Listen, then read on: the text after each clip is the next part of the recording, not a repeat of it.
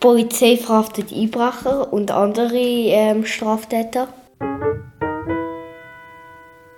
Guten Morgen, Gregi. Wir sind da im Podcast StPO-Artikel für Artikel und heute sind wir beim Artikel 7 Verfolgungszwang. Guten Morgen, Duri. ich habe ähm, gerade einen Fall auf dem Tisch, den ich in diesem Zusammenhang gerade dir kurz möchte erzählen möchte. Es geht um ein Comicbild, wo allenfalls harte Pornografie darstellt mit Minderjährigen. Darum kann ich dir jetzt das nicht zeigen, sondern ich tue das einfach schnell erzählen. Auf dem Bild sieht man eine jugendliche Person, nicht ganz klar, ob unter oder über 18. Das ist ein das Problem, dass bei Comics Leute einmal sehr schnell sehr jung wirken. Also die junge Person ist auf dem Altar, auf dem Altar steht, unterhalb vom Altar steht Multikulti. Um den Altar herum stehen, das sind wohl arabische Personen, also in diesen bekannten Gewändern. Zwei oder drei heben die Frau fest, ein vierter hat die Hose unten und vergewaltigt sie. Sie hat offensichtlich keine Freude. Im Hintergrund hat es einen weißhäutigen Mann, sollte wahrscheinlich ein Europäer sein, ist auch europäisch gekleidet, will dieser Frau zu Hilfe kommen und wird von einem Polizist zurückgehalten. Mit dem Bild ist die Klientschaft zum, auf dem Polizeipost und hat eine Strafanzeige erstatten. Die Polizei hat sie dann heimgeschickt. Das sei nicht strafbar.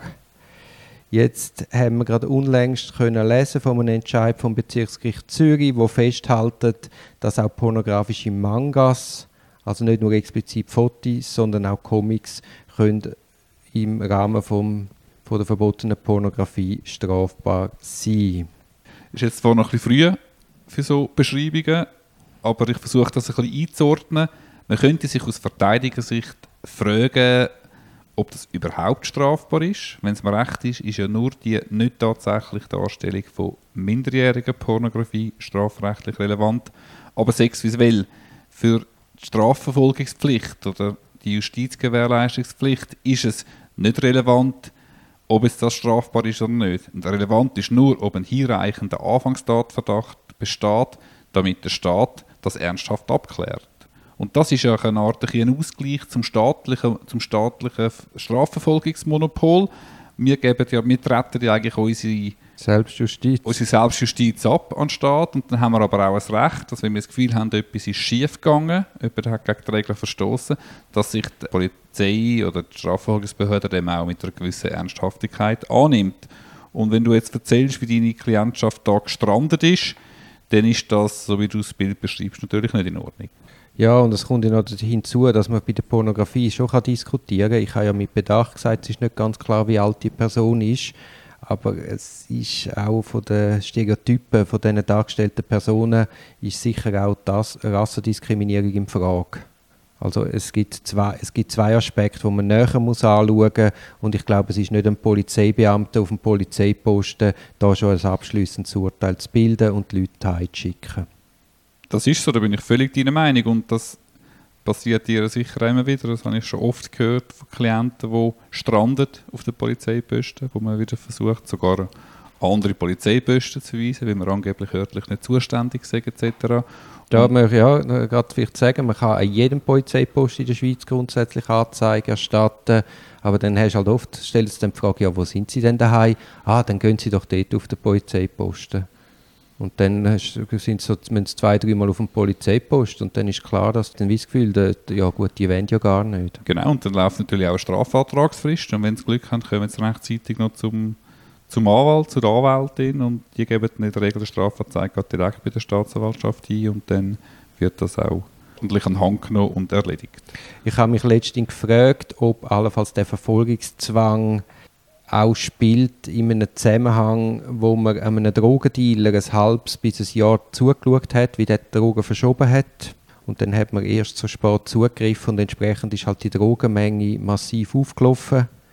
Ich habe mich dann gefragt, ob der Verfolgungszwang nicht, nicht zu einem Anspruch führt, dass man auch relativ zeitnah interveniert, wenn man ein strafbares Verhalten beobachtet. Und gerade bei Drogenmengen finde ich es besonders paradox. Da wird schon ab kleinsten Mengen gesagt, dass man massiv ahnden mit drakonischen Strafen, weil das ja die Gesundheit von vielen Menschen gefährdet.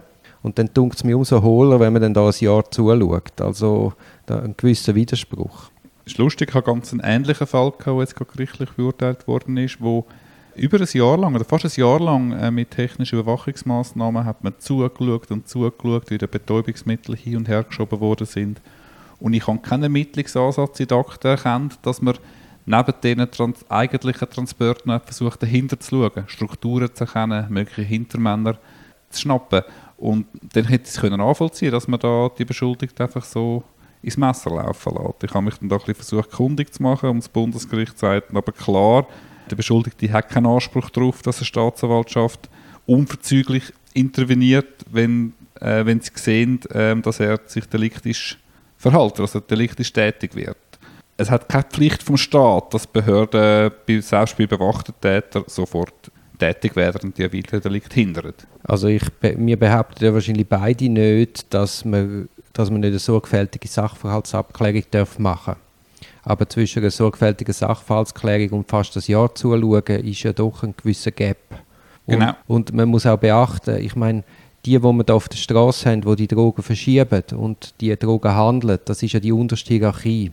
Und auch wenn man sagt, man beobachtet, ich meine, bei den höheren Hierarchien strandet man ja immer, weil die sind einmal derart eng vernetzt mit der, mit der Politik in den Herkunftsländern, zum Teil kommen sie aus diesen Kreisen.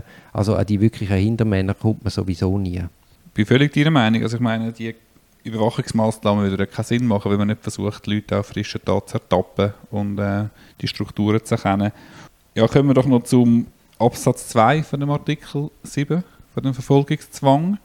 Da gibt es ja noch den Vorbehalt, dass Kantone Regelungen schaffen können, die für Magistratspersonen, also für Parlamentsmitglieder, Immunität könnte festgehalten werden für besondere bestimmte Fälle und in Absatz 2 insbesondere, dass man für mögliche strafbare Handlungen, wo Beamte in Ausübung für ihre Amtstätigkeit gemacht haben, dass es dort einen Ermächtigungsbeschluss braucht. Genau, von dem hat Zürich Gebrauch gemacht. Das ist GOG 148. Also wenn man gegen einen Beamten eine Strafanzeige macht, dann muss der Staatsanwalt, bevor er das kann, vertieft an Hand nehmen, muss er in ein Ermächtigungsverfahren vor Obergericht. Mir ist die Regelung nicht so ganz klar. Ich meine, ist mir schon klar, es braucht eine gewisse Filterfunktion, dass Beamte, die halt exponiert sind in ihrer täglichen Arbeit, nicht mit querulatorischen Strafanzeigen überhäuft werden.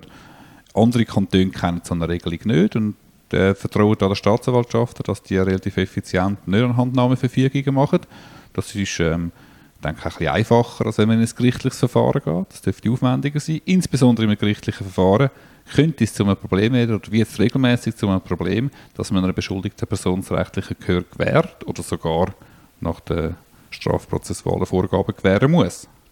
Ja, das führt natürlich dann zu einem gewissen Vorteil, weil man dann die Anzeige schon sieht und auch sieht, wie ist die Beweislage gegen einen. Dort vielleicht noch ein das ist eine gewisse Ungleichheit für, für beschuldigte Personen ob Beamte oder nicht. Ich bin letztes Jahr gerade mal mit so einer Frage konfrontiert und habe dann in den Weisungen der Oberstaatsanwaltschaft im Kanton Zürich, äh, Zürich den Hinweis gesehen, dass man durchaus kann verlangen, die Staatsanwaltschaft kann bei ihrem Antrag auf Ermächtigung verlangen, dass die beschuldigte Person nicht begrüßt wird. Und ich habe in meiner Strafanzeige durch die Ziffer Bezug genommen und wenn es mir recht ist, hat die Staatsanwaltschaft hat sich dem angeschlossen hat einen entsprechenden Antrag gestellt und die Beamten sind bis heute nicht tangiert worden, haben keine Ahnung, dass das Strafverfahren läuft. Mhm. Ich vielleicht noch zwei, drei Worte zu der Praxis. Also so wie ich Praxis im Kanton Zürich kann überblicken wird eigentlich in den überwiegenden Fällen wird, äh, die Ermächtigung erteilt für die Strafuntersuchung. Genau, das erlebe ich auch so. Also wirklich nur bei klar unbegründeten Strafanzeigen wird die Ermächtigung nicht erteilt. Mhm.